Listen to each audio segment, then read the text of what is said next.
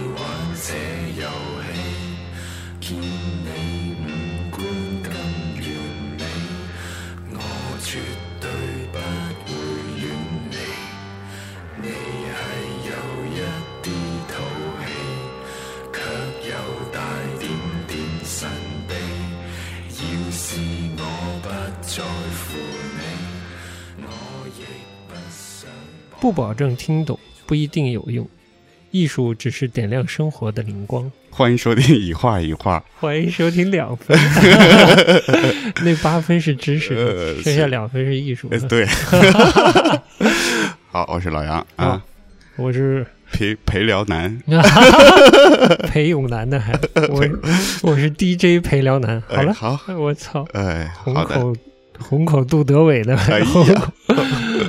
虹口桂纶镁。你好刚好才好，杜德伟，哎呀，还押韵呢。 对对对，哎，我们今天就来聊聊最近上映的电影，刁亦男导演的《嗯南方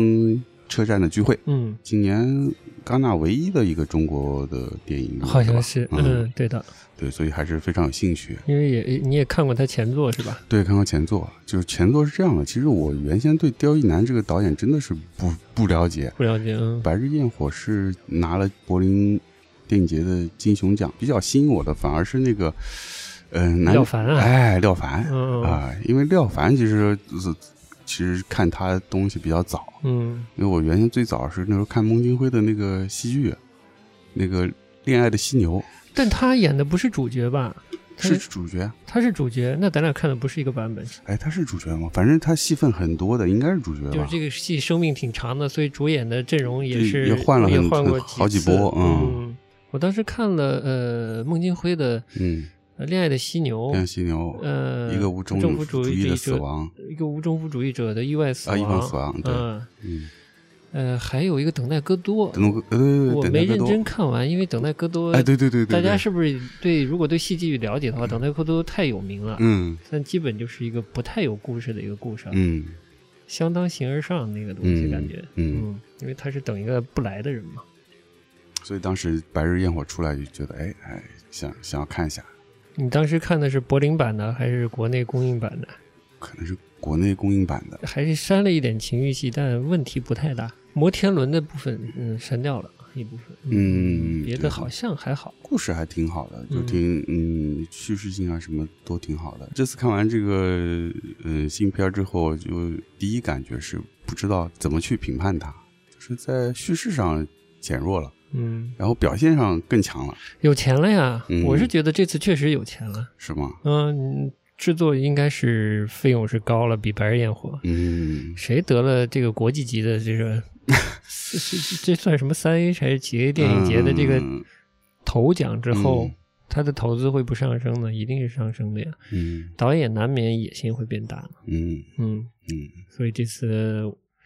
整个的制作感觉有有有加码， 嗯，连阵容也加码了。是。所以你你这个看完之后的第一个感受是什么？我首先觉得它不像南方，就整体上片子一上来就是告诉你这是南方嘛。它通过一个呃出租车内的一个呃天气预报告诉你这是南方。嗯又湿又热的天气，对吧？嗯但一是我看的影院基本没开空调，很冷；二我整个过程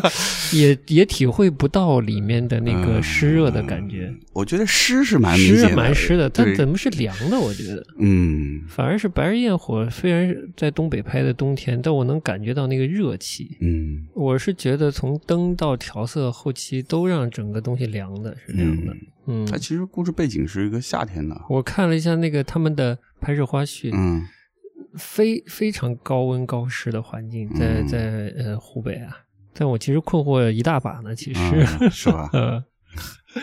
我是这么觉得啊，嗯就是我看完了以后已经糊涂了，我已经正好这两天有嗯点在看、在看尼采， 啊，然后我就在在他又我觉得他是百分之百的作者电影嘛，是一嗯种比较艺术家的个人表现的东西，嗯那我觉得又跟前作嗯、呃不太一样了。嗯正好我就在想，那艺术或者艺术电影到底是什么样的呢？这这，嗯我以一个怎样的基点、一个观点去看这个东西，嗯我有点糊涂了。嗯来跟你分享一点尼采呗。好呀，我最近在看这个以前周国平，你知道吧？我知道，最最早翻译尼采的嘛，呃，我也没看过全本的，我嗯好好早以前买了一本这种这种，这算怎么说呢？就是呃摘录各个摘录著作中的摘嗯录。然后以前就随便翻，随手翻一点。嗯然后我现在开始看序言，我有个不好的习惯，嗯看序 言。然后看序言，然后嗯就就讲到这尼采，他其实说他是哲学家，我觉得嗯是有问题的。嗯就是其实他没有什么一个哲学体大的哲学体系，嗯或者他他不是，呃，用用木心的话说是不是体系啊，就嗯不去做自己的体系，嗯就是更更灵感化、更直，嗯嗯，你能理解吗？就嗯是他更出自于自己，嗯，所以他是个艺术家，嗯其实某种意义上，他是一种嗯观赏型的艺术家，嗯嗯他把他看到的东西再、嗯再消化以后，再换成以他的智慧消化以后，再变成文字的这种东西吧。，嗯，再表现出来。我就看这个序言，有点有点前面的整体的，不能叫整体论，就是前面周国平试图把他的一些基本观念嗯告诉大家，告诉这个读者，这个尼采他的一些美学或者艺术观念是什么，大体的观念是什么。嗯，所以他也想试图梳理出这个体系，他是吧想试图梳理出嗯这个体系来。首先，他是跟谁呀、跟叔本华也跟谁一样，就是嗯他们的同样的基点就是觉得人生是无意义的，啊、但叔本华好像是一个比较悲观的无意义论，他是一种希望超越的无意义，他希望超越这个无意义的，嗯所以他不是什么日神九神的这些观点嘛。稍微给你念一点啊，嗯重估一切的价值啊，重点在批判基督教道德审美的人生态度。首先是一种非伦理的人生态度，生命本身是非道德的，无善恶可言。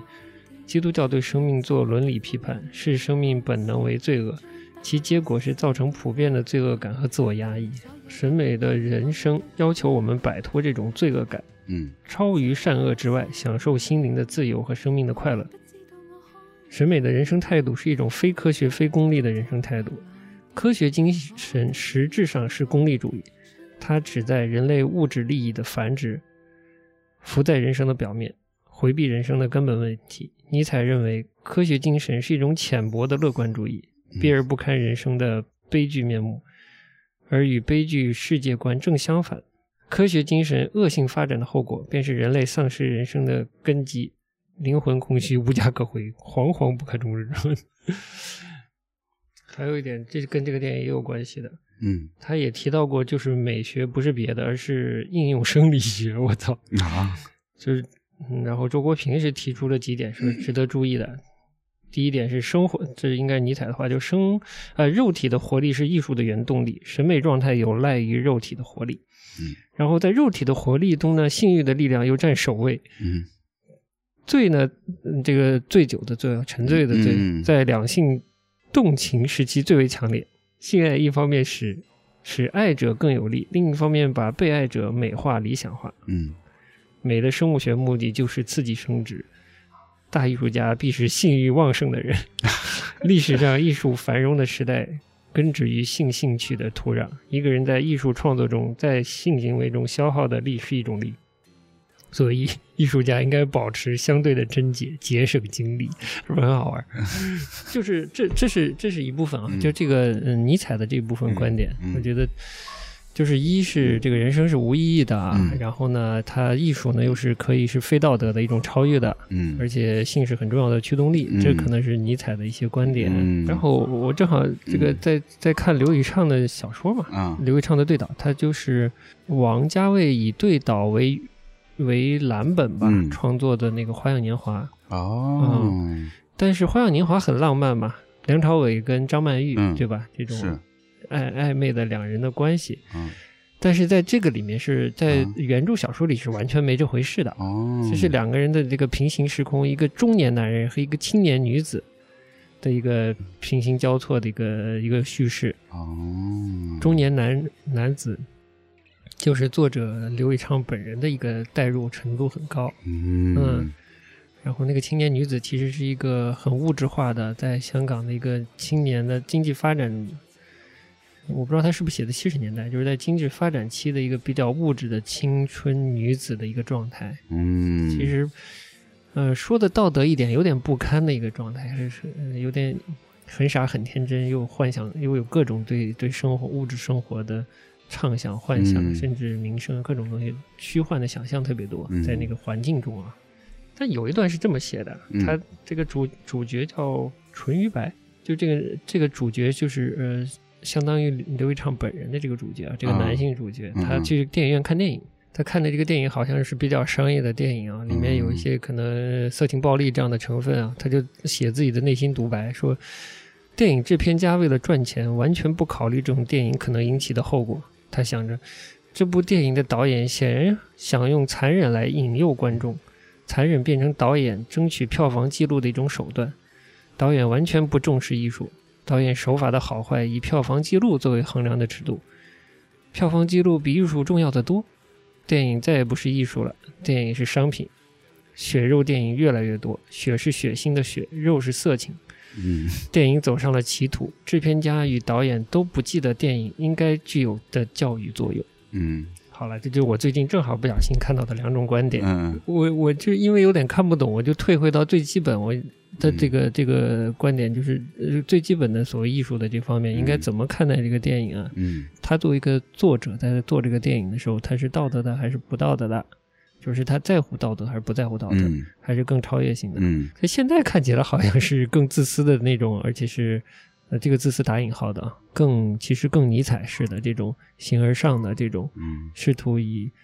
呃，虚构的作品来超越这种人生的无意义的这种人生的无聊的这个方面的。嗯你，有没有看过他以前的电影啊？什么制服啊没看、过夜车啊，这这两部没看这过。两部没看过。这两部我我我是都看过了，那这两部跟后面的《白日焰火》和这部新的有有很明显的区别吗？嗯，我觉得跟《白日焰火》可能区别不太大，但我总觉得跟南方车站的聚会是有区别的。嗯首先说，你感受不到这个人物的历史，嗯你能理解吗？嗯，就这个人没来处，是没没有来处，是这个裴勇女也没有来处，是，嗯。嗯但是在之前的作品里，人物的来处是非常清晰的。嗯呃，那三部我觉得都是清晰的。嗯它而且跟体制是有关系的。嗯制服是讲一个小裁缝，嗯，是西安，呃以他就在西安本地拍的，是一个男性的小裁缝，哦，好像是帮一个帮什么人就去呃修补他的交警的制制服服吧，嗯嗯，然后呃在他编剧的某种机缘巧合下，嗯他就穿起了这个制服，扮演这扮演了这样一个身份，哦又结识了一个一个。一个风尘女子一样的，但是那个女的也在骗他，就是两个谎言交织在一起的这么一个故事，哦但是是跟社会和体制是有关系的。嗯夜车也是很跟体制有很强烈的关系，嗯就是这个女主呢，她她是一个监狱的，哎，是公安还是监狱？我有点记不清了，嗯可能是公安系统的，嗯把男主的妻子因为刑事案好像是是这个女主执行的枪决，好像是这样的一哦一个关系。男主是一个守守着湖啊，还是什么样的一个一个，就是很寂寞的一个工作，反正是。嗯就他俩，他为了这个男主为了复仇，就去某种意义上是勾引这个枪决了他妻妻子的这个这个呃公安干警吧哦，就这样的一个 挺虐恋的这么一个黑色的故事也是，嗯嗯。然后到了到了《白日焰火》，嗯你也记得的，对廖凡是一个前警察，嗯是他人生没落了嘛，对，因为他受伤了，他对他跑到工厂里的保安处去当一个保安员啊之类的，对吧？嗯就是都跟跟一个历史环境、跟一个体制、跟一个身份有挺大的关系的。嗯但是到了这一步，这两个人就是主角。如果说我们说主角是那个廖呃不是廖凡，廖凡 拜拜了，很可惜。呃，就说是胡歌的这个人胡歌物的嗯和桂纶镁的这个人物嗯，他俩都没来处。对，就是这让我就是很难。很代入感什么的都都相对的弱很多，对，嗯就是可能这部我不他是不是刻意的说呃忽略掉这个关于人物的这个描写？虽然我觉得他在手法上很很精心的制造了一段，呃，怎么说回溯的一个对闪回溯回的对对部对分，让你好像觉得这个人有过去，但这个人物的过去好短，也就是一两天的过去而已。我嗯突然觉得他的他的人物跟社会没关系，哦，他呃是个没历史的人物，嗯嗯，是个没转折的人物，他就是被他表现的就是那么一个无足轻重的人，而且不管在这社会身份上还是情感的历程上，都是一个特别空白的人，不是人物评。而是人物本身的设置，就是他在设计阶段，这个人物有点有点整个有点窄。嗯你我跟你讲一个小、一个一个小城市里的小裁缝，嗯，一个在败落的厂里的一个小裁缝，你就能体会他的心情了，对吧？对，我他觉得更重要的是你你会去想象，你自己会去想象他他的来历是怎样，他的背景对是怎样。对他没有提供这些细节呀、嗯你无法想象他之前是一直当流氓，还是厂子破败了，他流入社会。嗯这个这个改革开放嘛，嗯呃，如果如果是公有制企业改制，他被对下岗啦，嗯，对，还是一直就是这地方呃就业不好，他就嗯一直在城中村这一带活动，嗯还是怎样？有一点小细节是他老婆应该是以前在纺织厂的，嗯还是说大家应该默认觉得这就是一个改革开放后一个没落的地方？嗯就所有人都是从工厂流落到社会的，嗯我找不到这个根据。啊反正现在以批评为主哈，现在呃一会儿再说他好的地方吧。啊，好的刁亦男还是我很爱的导演，哦，是吗？跟跟他是西安人其实没关系，嗯嗯，但我觉得他也是属于中国少数能把现当下这个丑陋的中国拍的拍的比较美的是吧？对拍出浪漫感的这个导演来，嗯这一点是值得欣赏。我觉得，嗯，嗯，的确，我觉得从画面上来说，真的是还蛮美的。在在文章里吧看到他喜欢嗯胡金铨，嗯，我其实这胡金铨这名字我已经知道了太久了。嗯你看过他电影我吗？没没看过。我也是为了稍微对这部电影有点概念，我最近刚补了一下嗯他可能最重要的作品之一吧，《侠女》。哦，然后呃三个小时的电影，在戛纳也得了当年的最佳技术奖，也嗯确实技术是很厉害。一看了《侠女》，我发现他借鉴了很多，嗯在镜头语言上、调度上、嗯，哦夜景的光线上，我一开始我不知道，嗯我觉得很陌生，也很其实蛮有趣的。嗯那个整个视觉和调度，我觉得不差，是啊甚至有惊喜。我不我我不熟悉胡歌，我我也不熟悉。嗯，我只知道他曾经出过车祸，嗯然后刁亦男选胡歌也是因为他很少演电影，对，觉得好像这是他第一部电影还是啥？有可能吧，嗯因为我确实也没看过他以前演的电影。啊电视剧我也没看过，嗯就觉得他是一张白纸，容易重新树立他一个荧幕形象吧。我是觉得也看出努力了，身段上的部分也够了，嗯但我觉得在表情、情绪这方面还是缺，就总是让人觉得差一点要相信他了，但又不又不能完全相信他这个 人物，我是这么觉得啊。嗯，是而不且是我把嗯我觉得把他丢在那些小小匪啊、小嗯小小贼里面，他还是显得有点出众了。啊，你你想想，廖凡，他不是一个以英俊俊朗为主的一个嗯演员，你把他放到一个相对写实的环境里，你容易相信他。嗯但是，嗯，胡歌那个外貌，即便化妆很认真了以后，嗯他还是有点跟那些。呃，非常接地气的这种有匪气的这些其他的嗯这个这叫什么配角演员在一起，嗯他还是有点显得过于出众了点。嗯，他就显得特别的希区柯克了，你能理解我的意思吗？啊，希区柯克的电影，这种各种犯罪电影，他的主角可都是一顶一的好莱坞帅哥呀，嗯嗯， 所以我甚至看的时候都觉着看怎么就觉得有点希区柯克电影的感觉呢？ 这倒是，就是整个胡就胡歌在在那些呃小流氓的那些演员里面，就是光环太大了，嗯，对，整个整个外形上光环还是有点有点盖不住，呃，嗯，盖不住，嗯嗯所以这也使得他的说服力稍欠了一些但。刁亦男是说，他想要这个角色塑造的不是大家呃默认的那种彪悍的一个呃匪的形象，嗯，这个可以理解，有对看出来这个，嗯而且他说是决定用胡歌，也是因为看了一个什么胡歌的一个不知道访谈还是什么照片，说是嗯看、他看出了胡歌不羁的一面， 嗯，OK，嗯，所以他觉得还比较适合，嗯，导，演嘛，就反正这都都难免有自己自我投射的理想型的男主的那个样子。嗯可能刁亦男内心觉得理想型就是嗯胡歌这样的形象吧。嗯嗯，他的理想型的女性形象显然就是桂纶镁了。嗯，不弃不离的，不弃不离，要对要要使用这个嗯嗯桂纶镁作为女主嘛，对嗯对，他对桂纶桂纶镁也是赞赏有加。啊嗯，对，是 吧？嗯，好，我们今天开场的音乐就就叫做捆哎对啊捆绑桂纶镁呃啊。被捆 绑了，之前之前之前有介绍过这个嗯香港的临时小乐队，叫做“永远怀念塔可夫斯基”，嗯这名字也挺电影 的。嗯，这是他们只出过的一张专辑里面的一首歌，嗯就叫《捆捆捆绑桂纶镁》。是桂纶镁之前演《蓝色大门》，就是 好嗯像成了就一代这个文艺男青年的性幻想对象的感觉是。为啥呢？为啥呢？不知道， 就是的青春期单纯美好的那感觉嘛，因为他当时演高中生嘛，在海外看过这个片子所谓的完整版本的人来说，比如在豆瓣上看到一些评论啊，嗯再加上之前放出的预告片里的一些镜头根本就没有在正片里出现啊，嗯我们可以推测他删减的部分还是比较多的。嗯但这种删减到的他们两个主角的这个互动的部分呢，删减掉会很影响你理解两人关系的这个发展的。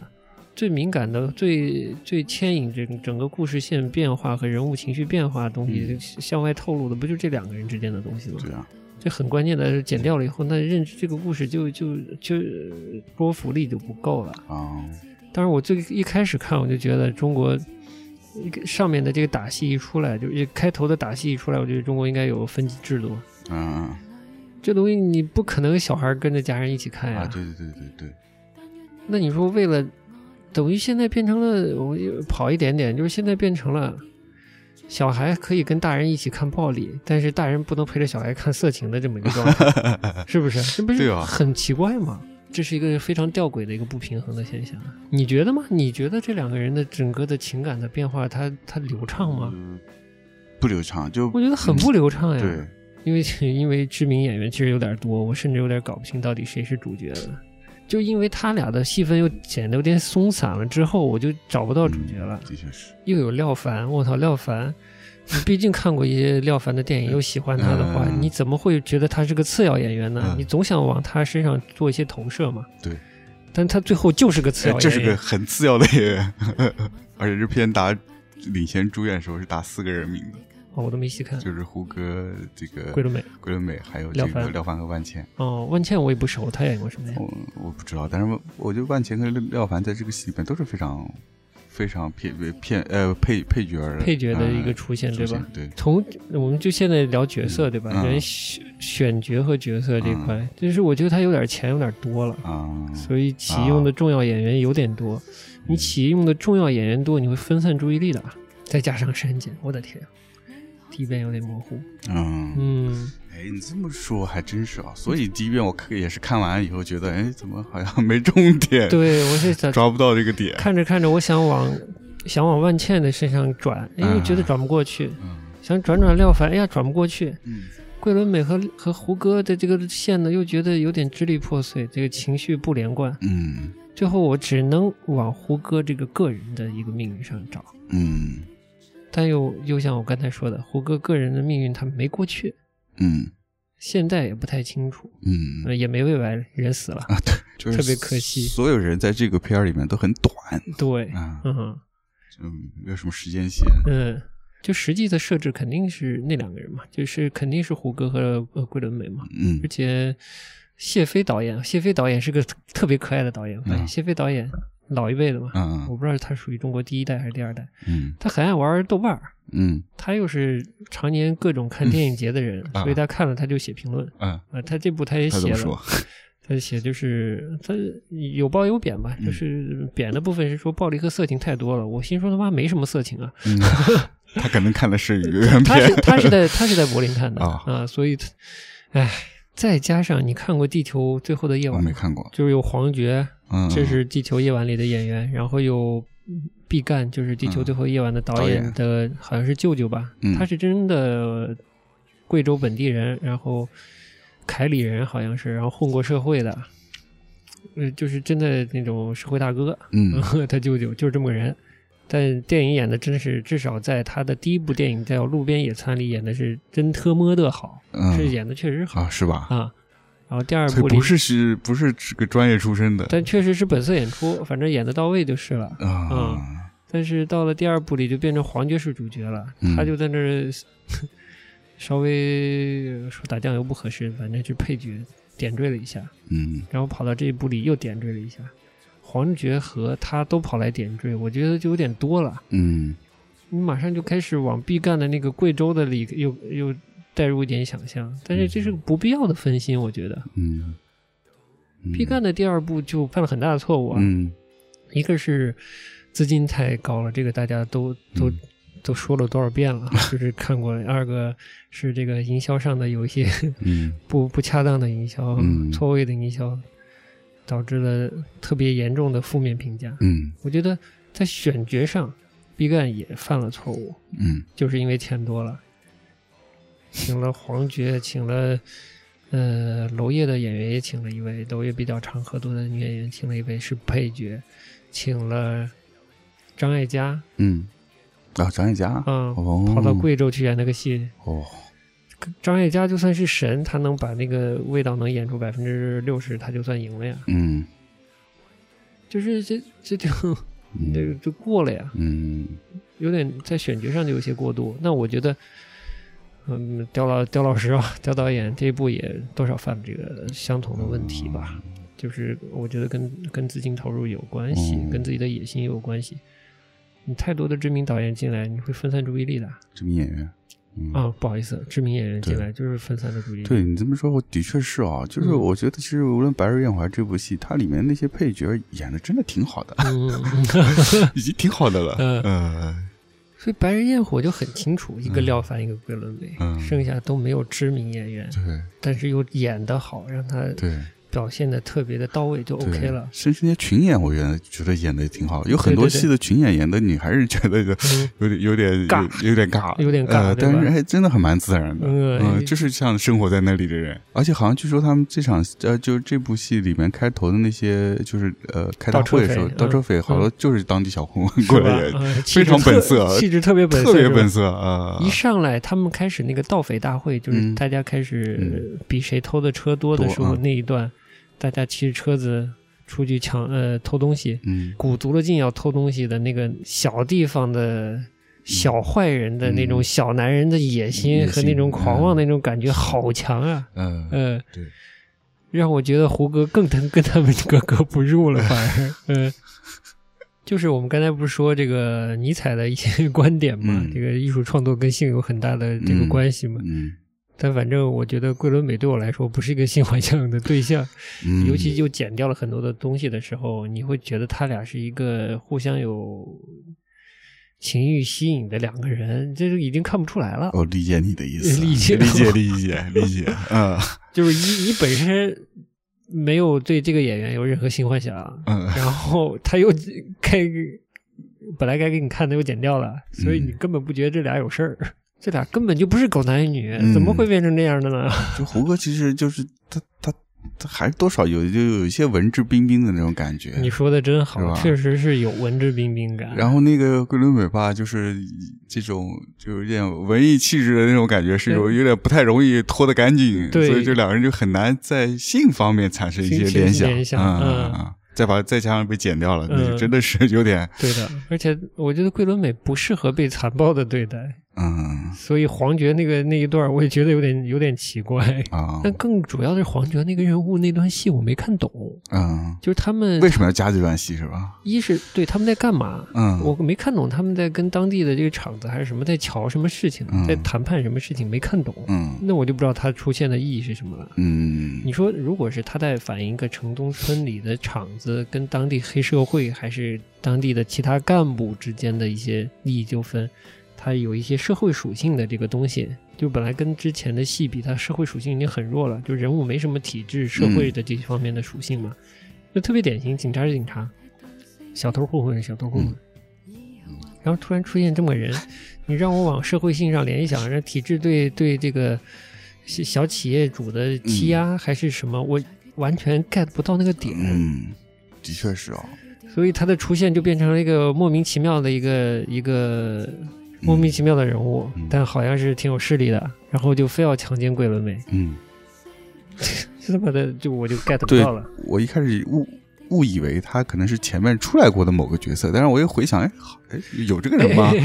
我跟你有点像。对，嗯然后嗯你就会在这儿哎在想，就想不通，嗯所以就不知道在这这段戏是说了是点啥嘛。然后我就想起这首歌了嘛。嗯，我说这哪儿跑来的这个文艺中年，跑来非要强奸桂纶镁 来的？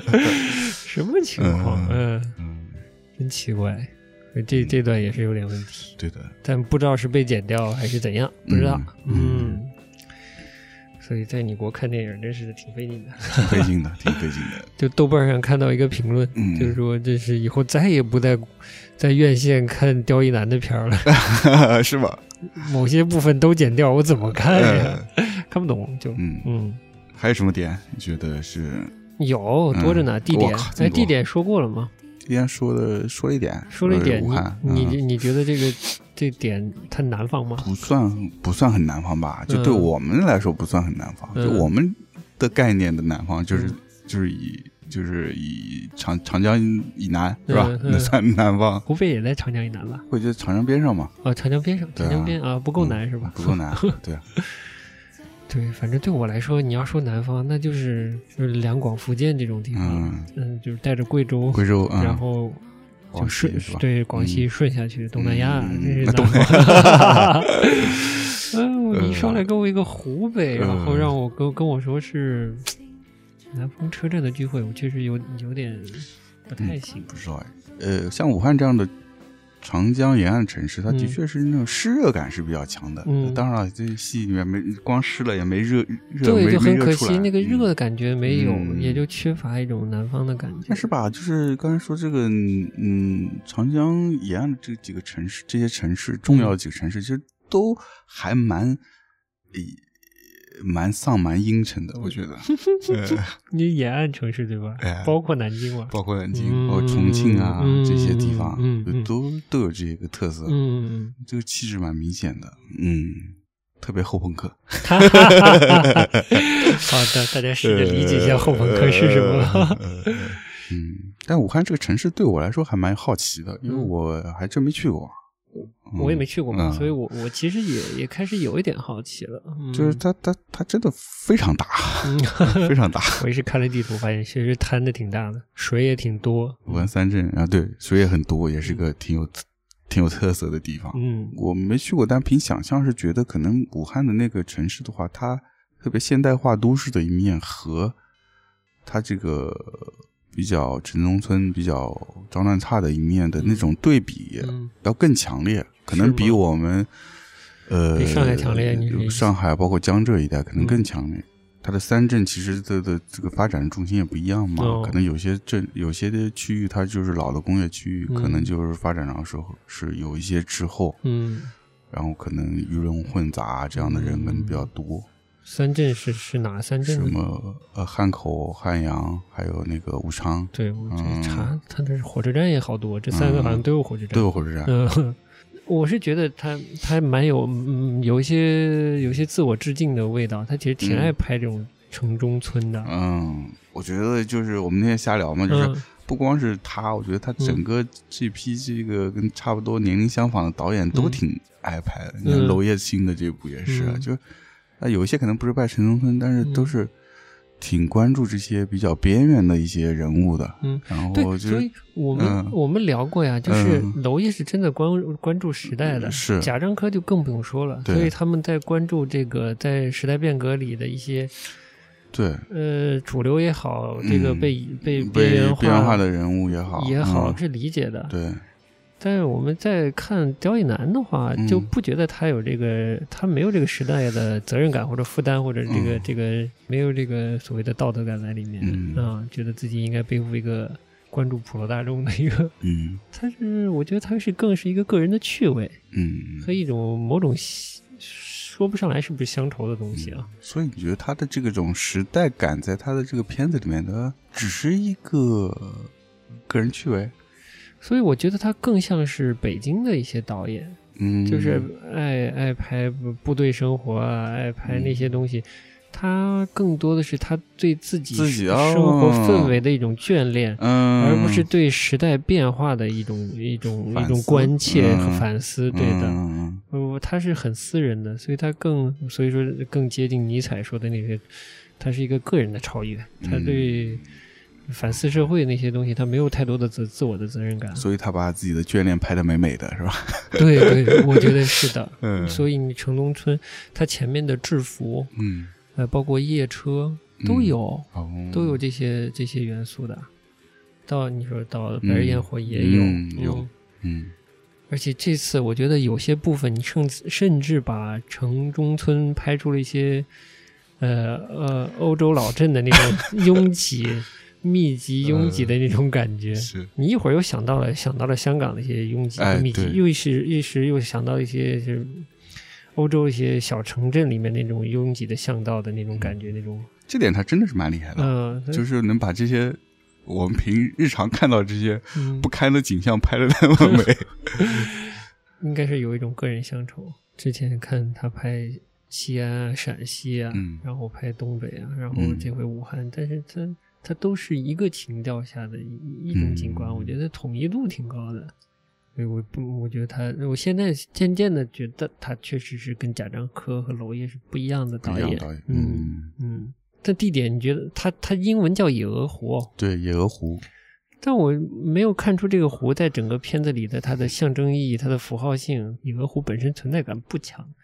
嗯除了衬托裴勇女这个角色，裴勇俊、裴勇女这个角色， 其他我没有看出太多的符号意义来。嗯，嗯，是啊，当然他最后也死到湖边啊，就是胡歌这个人物。缺点说完 了吗？批评说完了吗？那我们就先是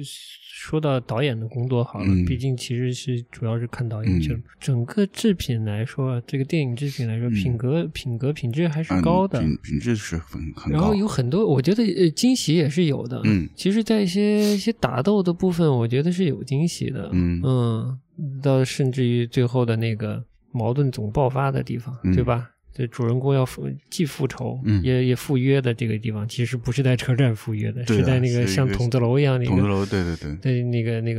个城城城中村的一个嗯住宅里面嗯爆发的。嗯，那一段里面很多的调度的东西，我觉得还是还是挺好的。我里面有一段戏是那个在那个动物园，你记得吗？哦，对 对对，那段我觉得还挺有趣的。一开始拍到这一段，我觉得也是很突然。嗯，哎，怎么就跑动物园了？也没个来龙去脉嗯了。哎嗯，但是那那种感觉神神秘的那种感觉，夜晚的动物园那种感觉，哎，还挺有想象力对的。对对，那 那段蛮出挑的，嗯嗯，以至于我想到了杨福东，也不知道为啥，反正我就想到杨福东了。嗯那天你嗯讲像杨福东，我我就回想了一下，我觉得的确是有很多地方有相似的地方，嗯包括他的那种灯打的灯光，就是那种我们说戏剧感很强的那种舞台感很强的那部分，我觉得跟杨福东也有很很像的地方。还有那段就是跳呃广场舞广场舞是的那段，嗯我觉得也那场挺挺挺有意思的。对，到后来就是呃击击所谓击毙了一个坏人吧，嗯大家这个警察嗯就踩着灯光鞋那段也挺超现实的。我其实给这电影五分的，嗯，虽然是吧是感情分啊，嗯嗯，这是最缺点说了这么多，呃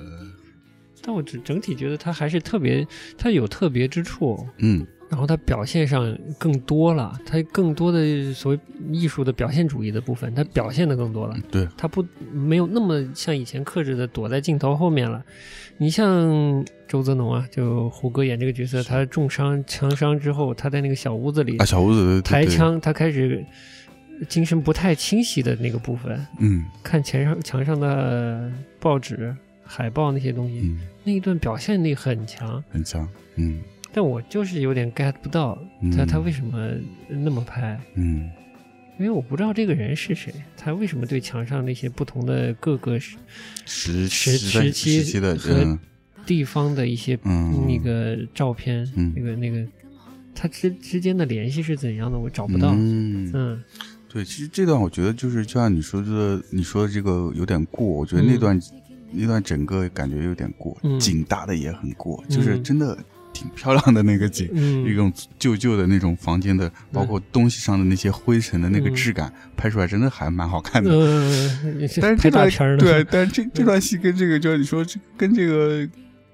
故事关系在哪儿在哪里，哎对，就所以你也没太看出来，没太看出来。啊嗯，我总觉得他这有一些时代啊什么的野心在里面，但我看不出来他对要说什么。嗯，但那段拍的真是还蛮好看的，嗯包括胡歌在那儿呃绑绷带之类的，绷带，嗯，整个构图，整个那个色彩调的，对啊，嗯，包括肢体语言都不错，就形式感确实挺强，挺强的嗯表现主义啊，挺表现主义的。呃你你觉不觉得， 其实反而变得挺表现主义的一个片儿？嗯，嗯表现主义是什么？大家可以去查，嗯，我都不知道。 嗯，包括有还有一部分嗯篷布，嗯，篷布里面的一部啊对对对人在哎篷布对内，你人在说的篷对布外的影子的对，这这个部戏关用了系很多光影，嗯我觉得比之前的那个《白日焰火》用的多，虽然《白日焰火》也有一点，嗯但是没这部没那更么强，多，嗯，嗯，导致包括它形式感很强。很强。包括他们一开始那个在那个一个小酒酒店里面嗯打那个那个紫红色的灯，灯很强很对，强然后嗯嗯房间里的那种光影的嗯对比感觉，嗯包括他可能晚上在那个巷子里走的人的影子，啊嗯包括在那个篷布后面的人影，对就用很多这种这种语言，这个这个表现语言用的蛮多的，对，但以至于好像多到我给已经 get 不到他的表现的点了，已经。嗯，嗯就这种表现就会让人觉得是一种现实与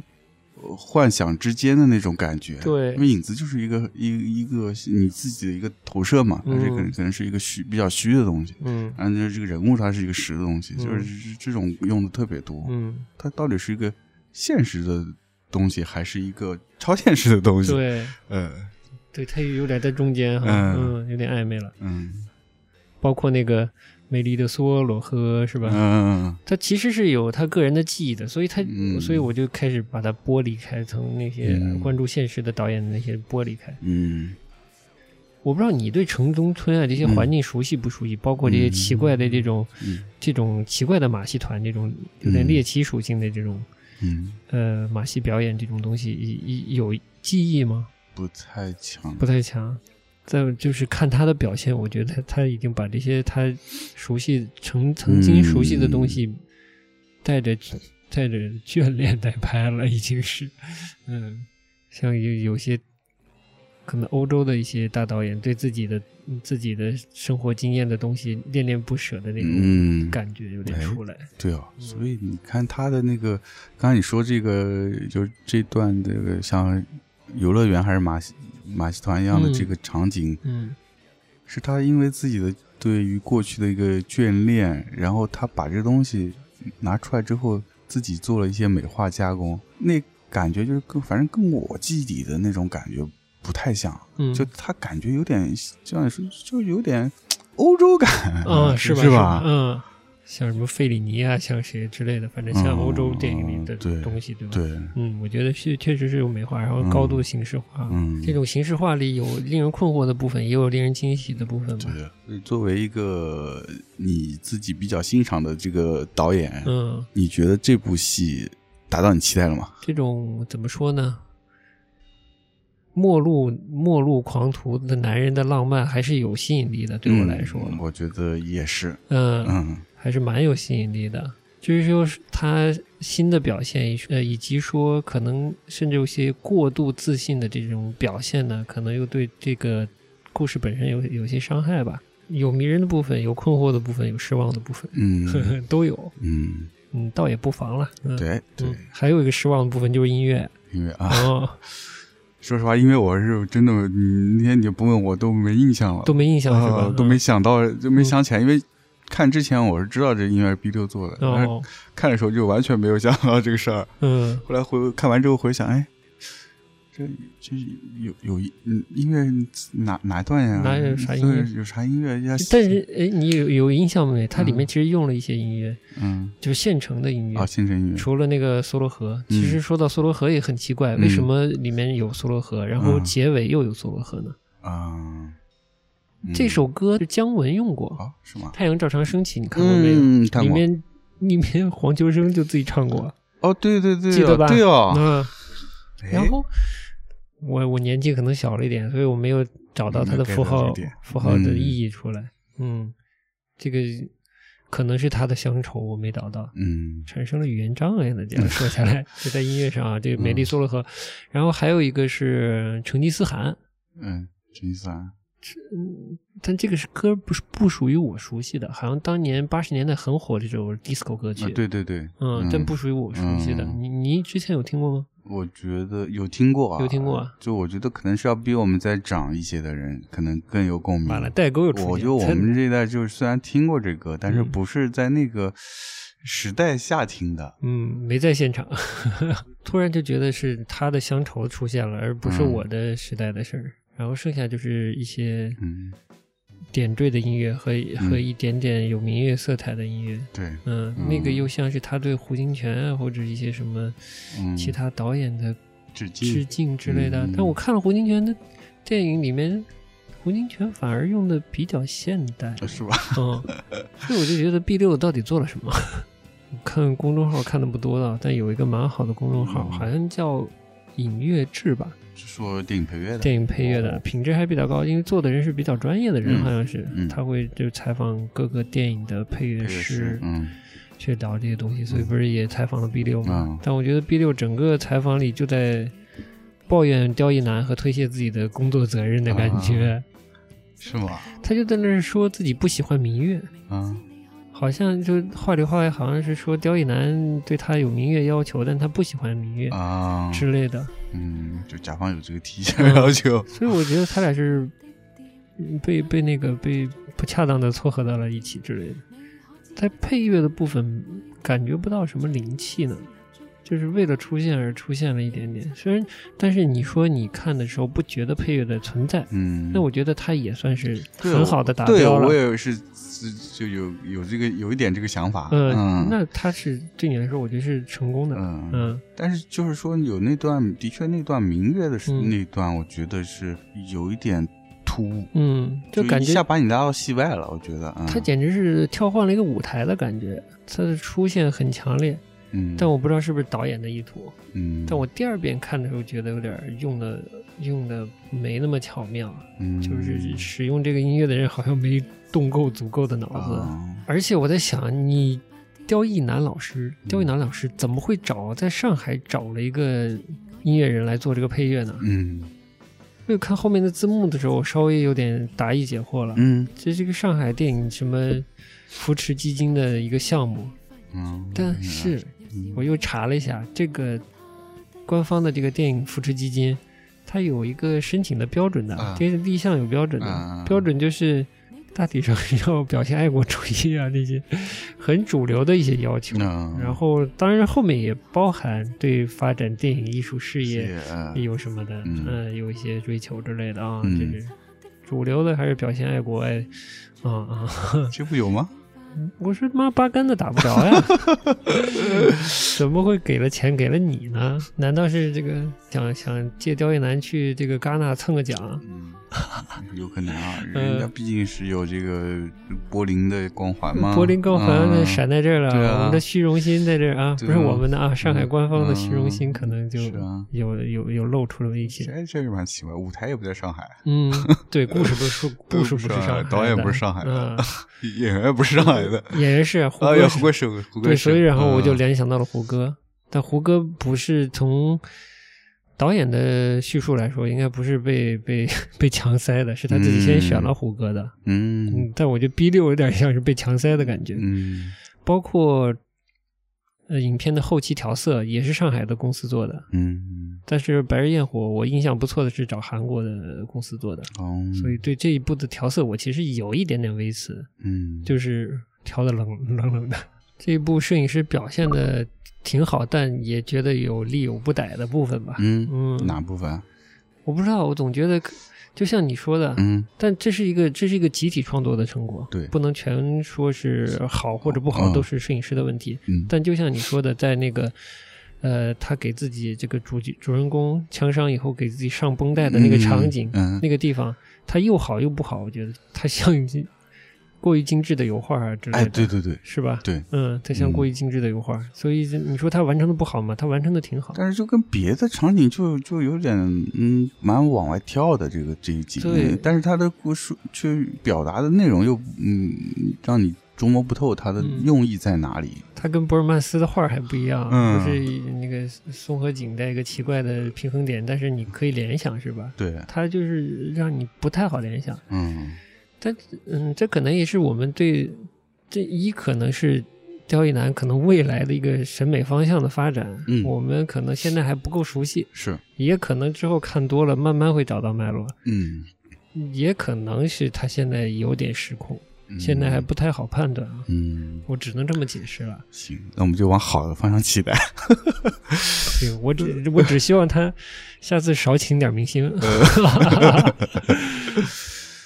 因为之前他的片子就看了《白日焰火》，感觉是他这个把商业电影和这个艺术艺术电影做的平衡比较好的这么一个导演。 嗯，但是在看这部的时候，如果把这个预先的设定拿进来看的话，就的确会让人有点呃模糊。但嗯，是如果把剥离开，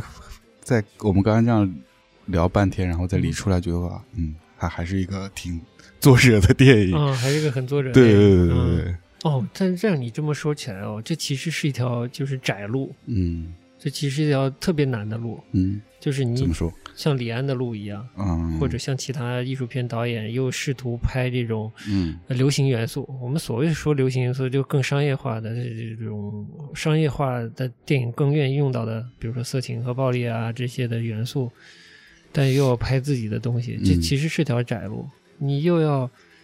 追求市场，就是让市场能满意，然后得到最大的认可，又要表现自我，这嗯这真是最高的人才能干的事儿吧？是嗯嗯，挺好嘛，有这个野心。因为这库库布里克、希区柯克这样的人哈，呃啊，是呃李安，呃， 可以的。嗯，嗯， 娄烨是走在路上，贾樟柯是走在路上，我嗯觉得是。是刁亦男有点也开始走上路了。毕赣是刚走了一步，第二步就想上路， 哎好像步子迈大 了，扯到大了。 哎呀，嗯，不容易的，但是嗯做好感了，觉大家都想往这方面走嘛，嗯，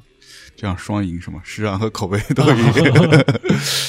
但毕就是因为电影毕竟是大众文化，对我觉得做这个的作者还是嗯